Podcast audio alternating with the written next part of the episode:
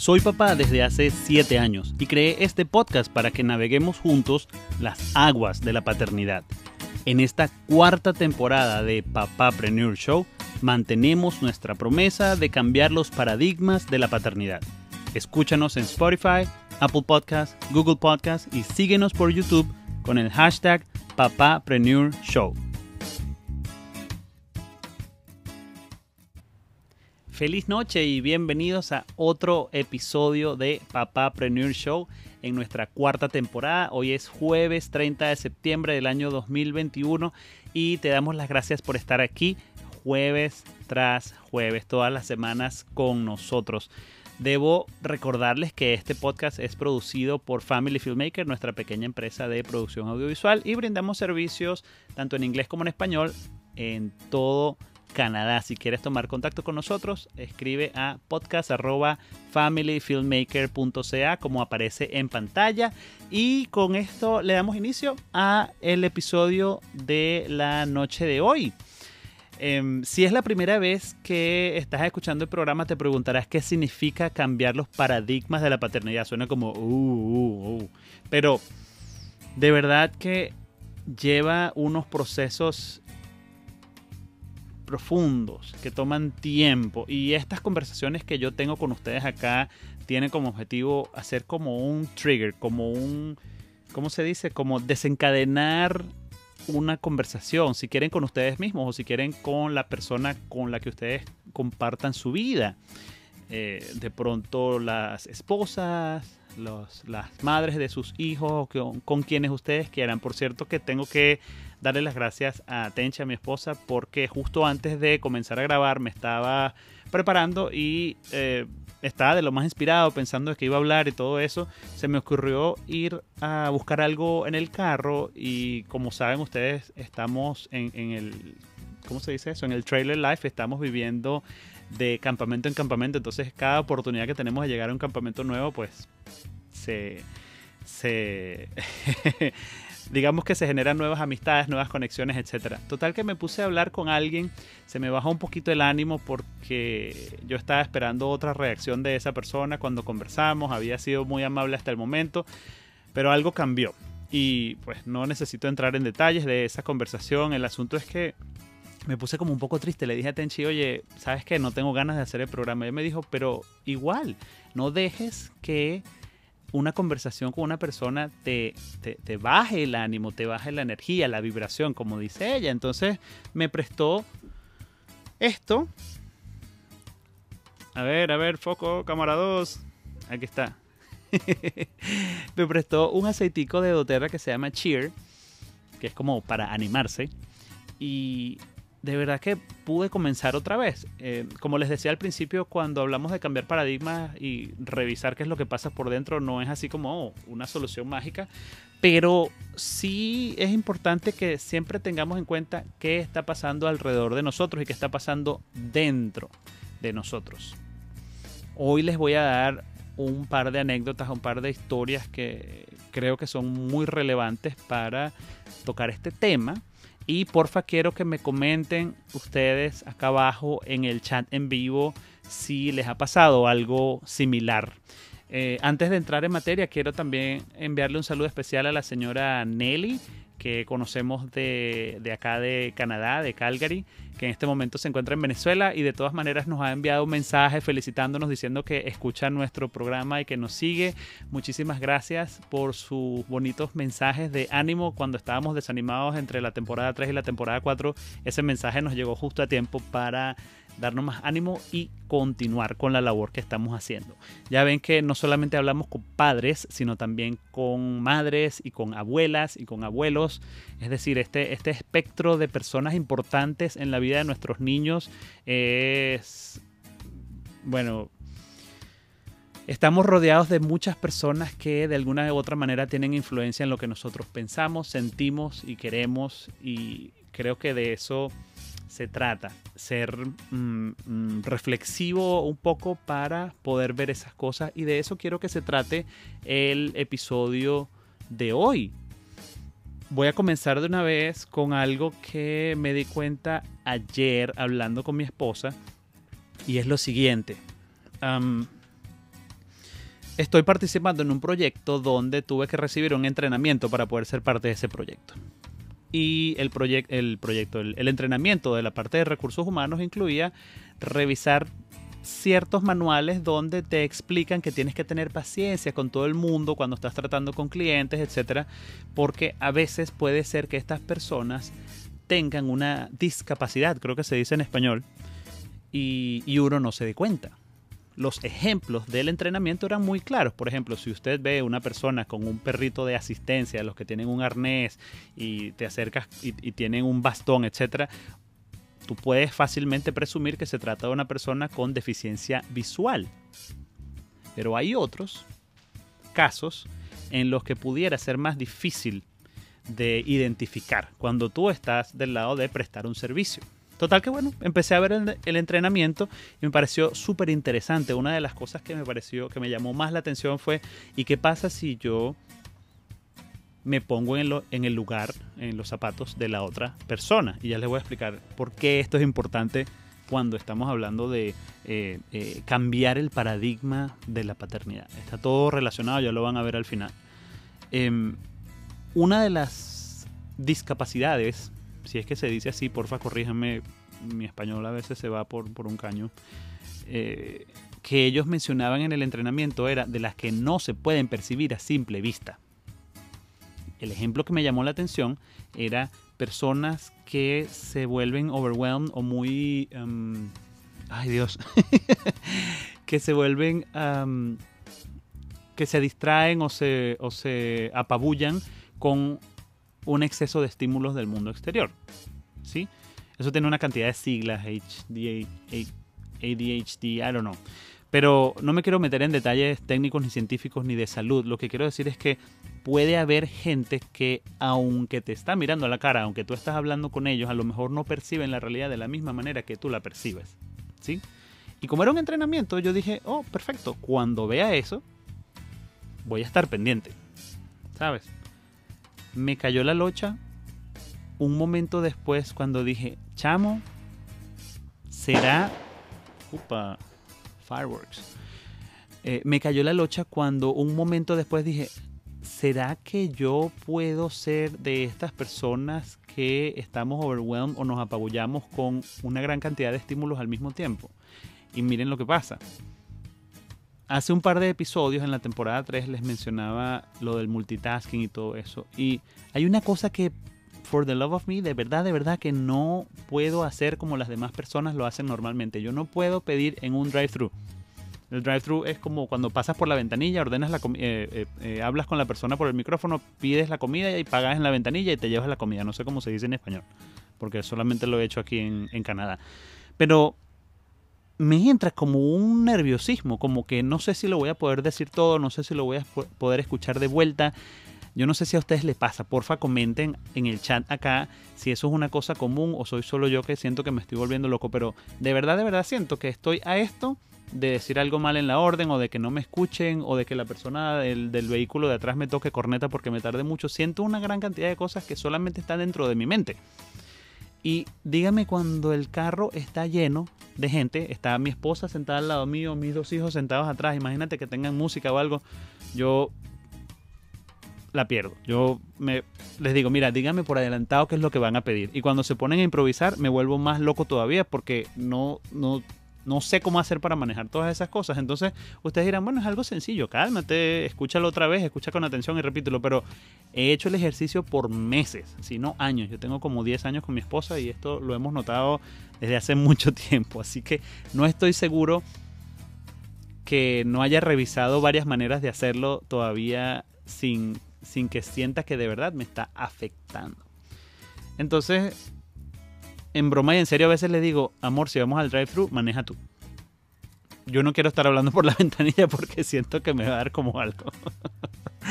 pero bueno, qué pena contarles eso, pero eso es el ejemplo de que el entrenamiento se supone que es para que tú mires cómo puedes atender a las personas que son tus clientes o son eh, las personas que están recibiendo el servicio para el cual tú fuiste contratado.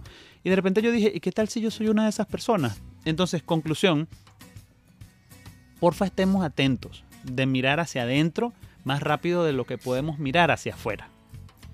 ¿Sí? ¿Por qué les digo esto? Si estamos em, en una situación con nuestros hijos, nuestros niñitos, nuestros bebés, en la que pensamos, oye, pero ¿y por qué no lo hace de esta manera? ¿O por qué se pone a llorar por eso si eso es una tontería? O como dicen en Venezuela, una gafedad.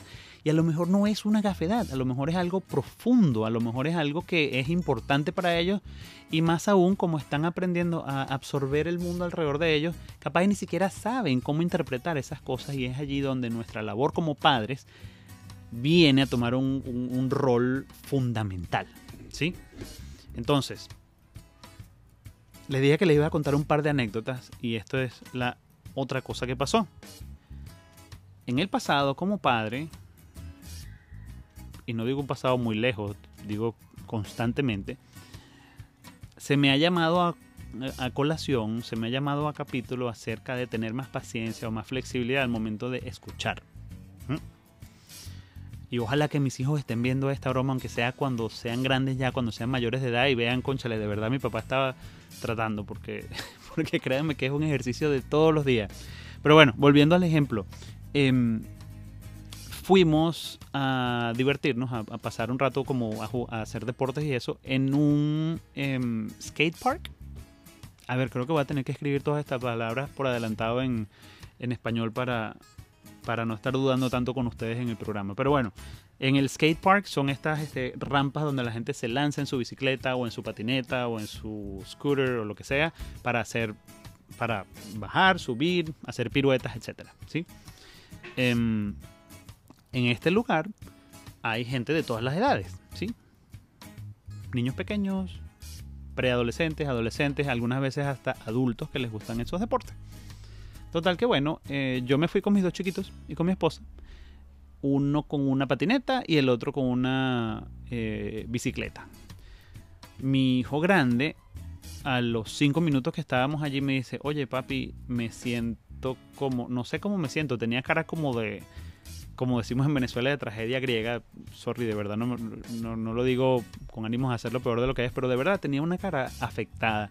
Y me dice, estaba escuchando a los, a los niños más grandes hablando de mi hermano tengan en cuenta que mi hijo pequeño tiene dos añitos, ni siquiera tiene tres, o sea que no va a estar, eh, ¿cómo se llama?, demasiado suelto en la bicicleta, ni en la patineta, ni nada. Solamente lo llevamos para que se divierta un poquito y, descubra si le gusta andar con esas cosas de ruedas, etc. Total que bueno, el ejercicio de paciencia fue que yo veía la cara de mi hijo explicándome el problema, pero las palabras no le salían. Su cara era un poema, su cara decía, yo no, no quiero lidiar con esto de tener que escuchar esto, estos niños hablando de mi hermano. Aparentemente, si recuerdo bien la historia, era algo como que entre ellos estaban conversando de para qué ese niñito tan pequeño está aquí si igual no sabe hacer piruetas ni nada, ¿sí?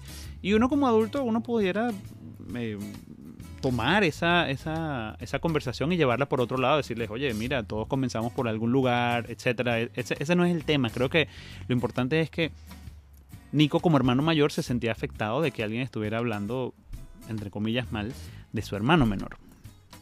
De manera que el ejercicio de paciencia fue mirarlo, escuchar eh, con mucho más que los oídos, escuchar con la vista, escuchar con el corazón lo que él trataba de decir porque se sentía que estaba tragando grueso y no le gustaba estar en esa situación, sin embargo sus palabras no salían.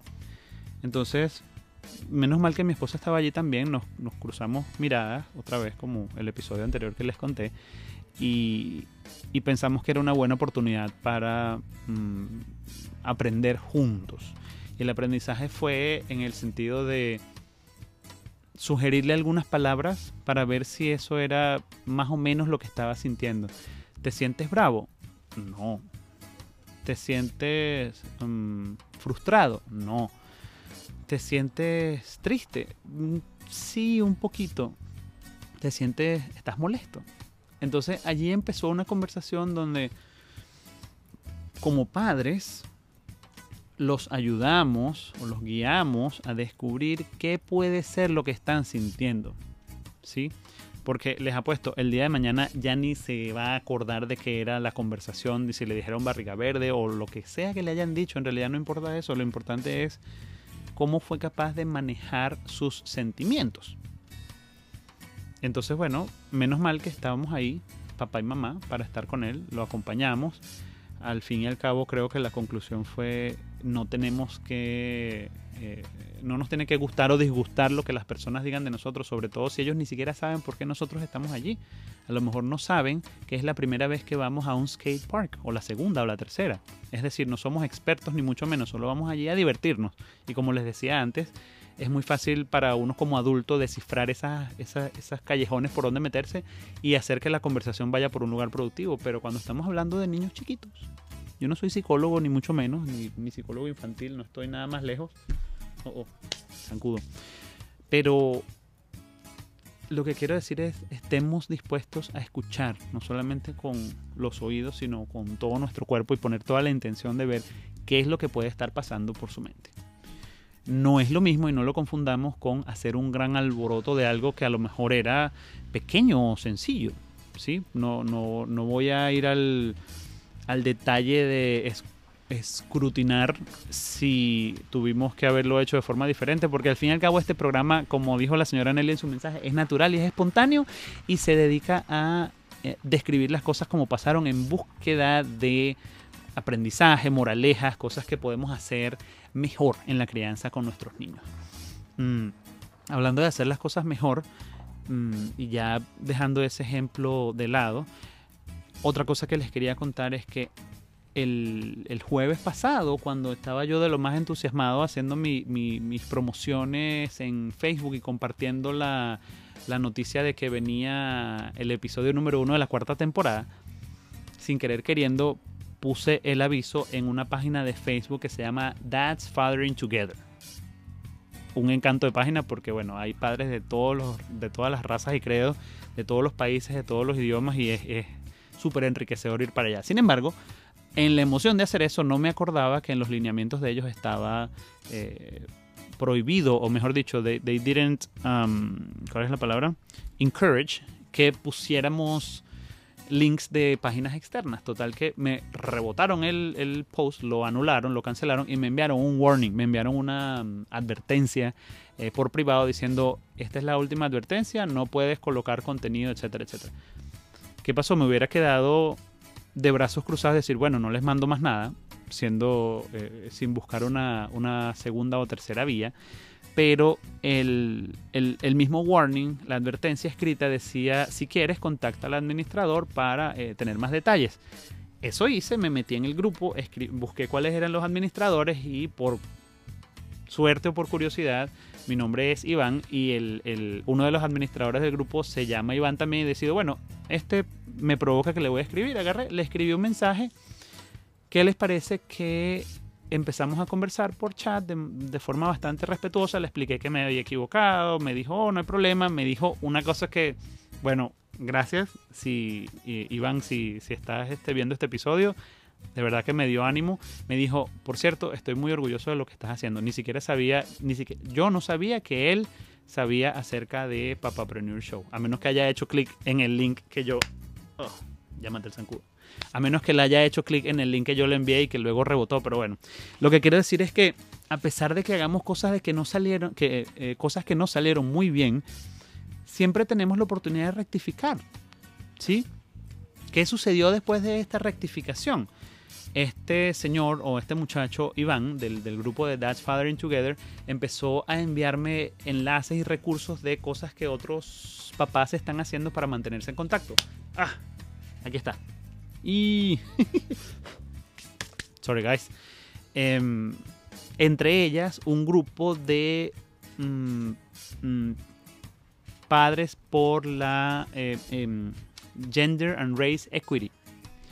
De manera que dentro de ese grupo hay padres que inclusive yo he traído al programa. Por ejemplo, está Flor Mercado de That Style 69 eh, que vino en la tercera temporada para acá, para Papapreneur Show. O sea que se abrió una avenida completamente nueva de personas con las que yo puedo conversar sobre estos temas de paternidad. Entonces, les dije que todo se eh, volvía a conectar al final cuando les dije que le iba a contar las dos o tres anécdotas, ¿cierto? Resulta que sin tener miedo a equivocarse. Es decir, a pesar de haber cometido una equivocación, busqué una forma de rectificar.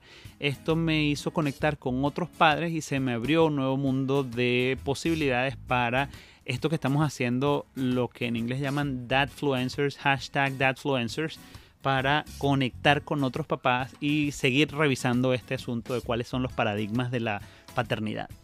Em, un breve detallito que quiero compartir con ustedes, nunca lo he hecho en español porque no había tenido la oportunidad, pero el año pasado uno de los papás de mayor influencia en Twitter aquí en Canadá, que se llama Casey Palmer, arroba Casey Palmer, lo pueden buscar, publicó un índice de papás influyentes en Canadá y nosotros como Family Filmmaker y como Papapreneur Show estamos en esa lista.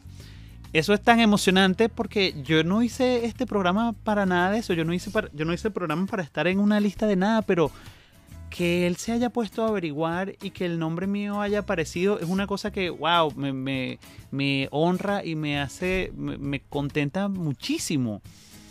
Eh, en el, en el link que aparece acá arriba en la pantalla, en la, en la franjita anaranjada, hay un enlace que se llama Linktree slash Papapreneur Show. Cuando uno se mete allí, uno de los primeros enlaces que aparece es ese artículo que escribió Casey Palmer para que ustedes puedan ver eh, el artículo y puedan seguir a otros papás. Si ustedes son bilingües también y hablan inglés y español, la mayoría de esos creadores de contenido son papás que hablan en inglés y que hablan sobre temas de paternidad.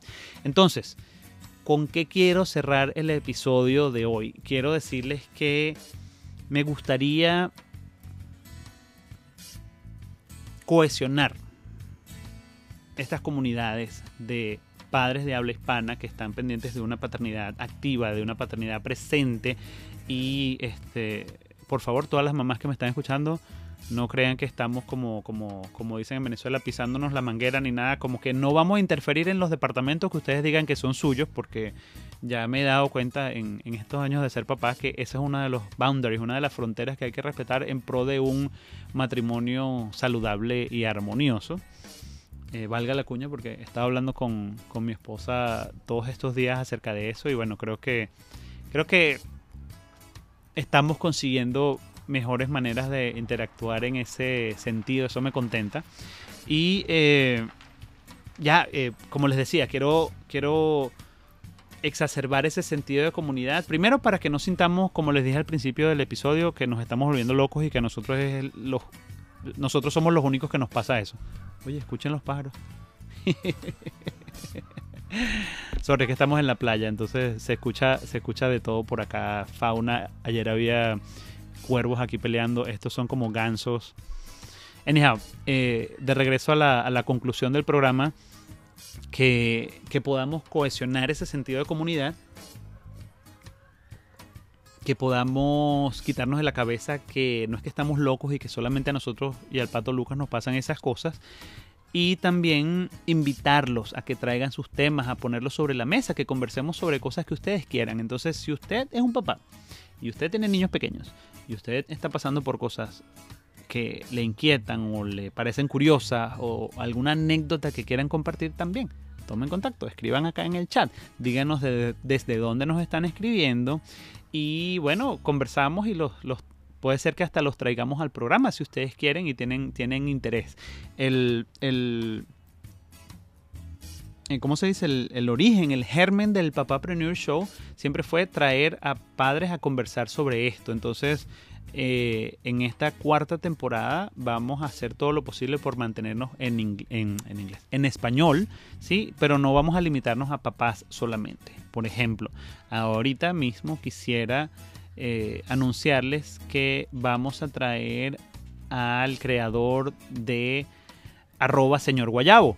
Esa es una cuenta de Instagram muy buena. Mm, mejor inclusive para personas venezolanas que tengan como añoranza del terruño.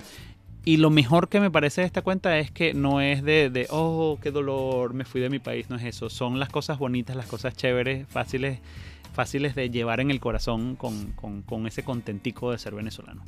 Entonces, este, queremos traer a Joana, lo que pasó es que había tratado de traer a Joana hace unos meses y Joana eh, es mamá por segunda vez, hace, hace poco dio a luz, entonces pues por supuesto hay que darle espacio ¿no? y, tiempo para que este, se aclimaten en casa con, con el nuevo retoñito. Así que bueno, nada, eh, Joana va a venir eh, próximamente acá a Papapreneur Show. Mientras tanto, estamos haciendo estos contactos con los otros padres de las comunidades de, padres de habla hispana que les comenté hace un momentico. Y ya, esos eran todos los anuncios que tenía. Déjame ver aquí mi, mi super chuleta. Em, uh, me faltó una. bueno, pero sí se las mencioné más o menos cuando les dije que, que había tenido un, una conversación que no había ido muy bien. Eh, acá en el campamento mm, tuve como un eh, como una conversación que no me esperaba con alguien y, y bueno creo que al final la, la moraleja es que no nos debemos dejar afectar cuando traemos buena vibra cuando traemos buenos pensamientos de hecho, la, conversación iba a ser, yo le, yo le toqué la puerta a alguien para ofrecerle ayuda con algo que ya habíamos conversado, solamente que no se me había ocurrido cómo ayudarlo. Yo hoy que lo pensé, pues fui a tocarle la puerta y me salió un, una cosa extraña que no entendí, pero bueno, no importa. Eh, me quedé así como ponchado y se me quitaron las ganas de, de seguir preparando el programa y después pasó lo que les conté, que Tenchi me, me animó y me, dijo que me saliera de esa, que, no me dejara agarrar por esa negatividad. Así que bueno, como me ven, estoy bien, estoy contento, de verdad que extrañaba muchísimo mi programa, extrañaba nuestro Papapreneur Show de todos los jueves. Con eso vamos a llegar ya al final del episodio número 2 de la temporada número 4 de Papapreneur Show. Y como les dije al principio, si son nuevos acá, porfa, suscríbanse, déjennos sus comentarios. Súper importante, compartirlo con otros papás, con otras mamás, porque la única manera de crear comunidad es haciendo lo que estamos haciendo hoy en día, conversando sobre las cosas, compartiendo anécdotas y aprendiendo juntos. Yo de verdad espero, hijos míos, Nicolás, Sebastián, espero que un día vean estos programas y digan, oye, el viejito lo estaba haciendo, solamente que nosotros no sabíamos. Muchísimas gracias por haber estado con nosotros en el show de hoy. Nos vemos la semana que viene a la misma hora. Nos vemos. Bye. Chao.